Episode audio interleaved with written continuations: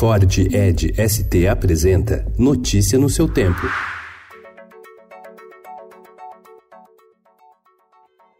Olá, sejam todos muito bem-vindos. Hoje é sábado, dia 16 de novembro de 2019. Eu sou o Cadu Cortez e ao meu lado Alessandra Romano. E estes são os principais destaques do jornal Estado de São Paulo.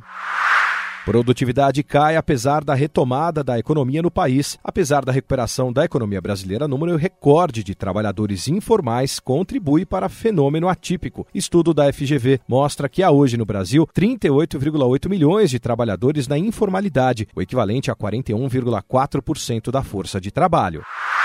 O presidente do STF, Dias Toffoli, negou ontem recurso do procurador-geral Augusto Aras para revogar a decisão do próprio ministro que lhe dava acesso a dados sigilosos de 600 mil pessoas. Toffoli ainda estendeu a solicitação de acesso aos relatórios produzidos nos últimos três anos pelo antigo COAF e determinou que o Ministério Público Federal informe quem tem acesso a esses dados.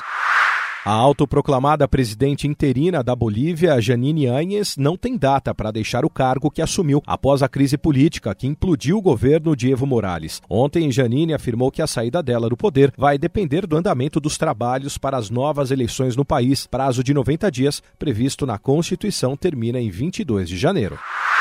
Após conflitos nas ruas, o Chile convocou para abril plebiscito sobre uma nova Constituição. O país vai dizer se quer a mudança e quem deverá escrever a Carta Magna.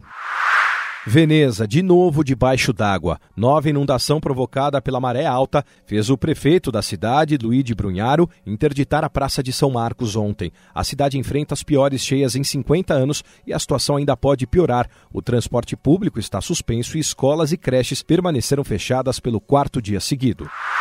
Partituras do Holocausto. Há 30 anos, maestro italiano resgata músicas feitas por vítimas do nazismo. Mancha de óleo afetou cerca de 600 praias. Braskem encerra mina de sal em Maceió. Argentina vence Brasil com gol de Lionel Messi. Best-seller Os Testamentos, o mais recente premiado livro de Margaret Atwood, chega ao país. Notícia no seu tempo. É um oferecimento de Ford Edge ST, o SUV que coloca performance na sua rotina até na hora de você se informar.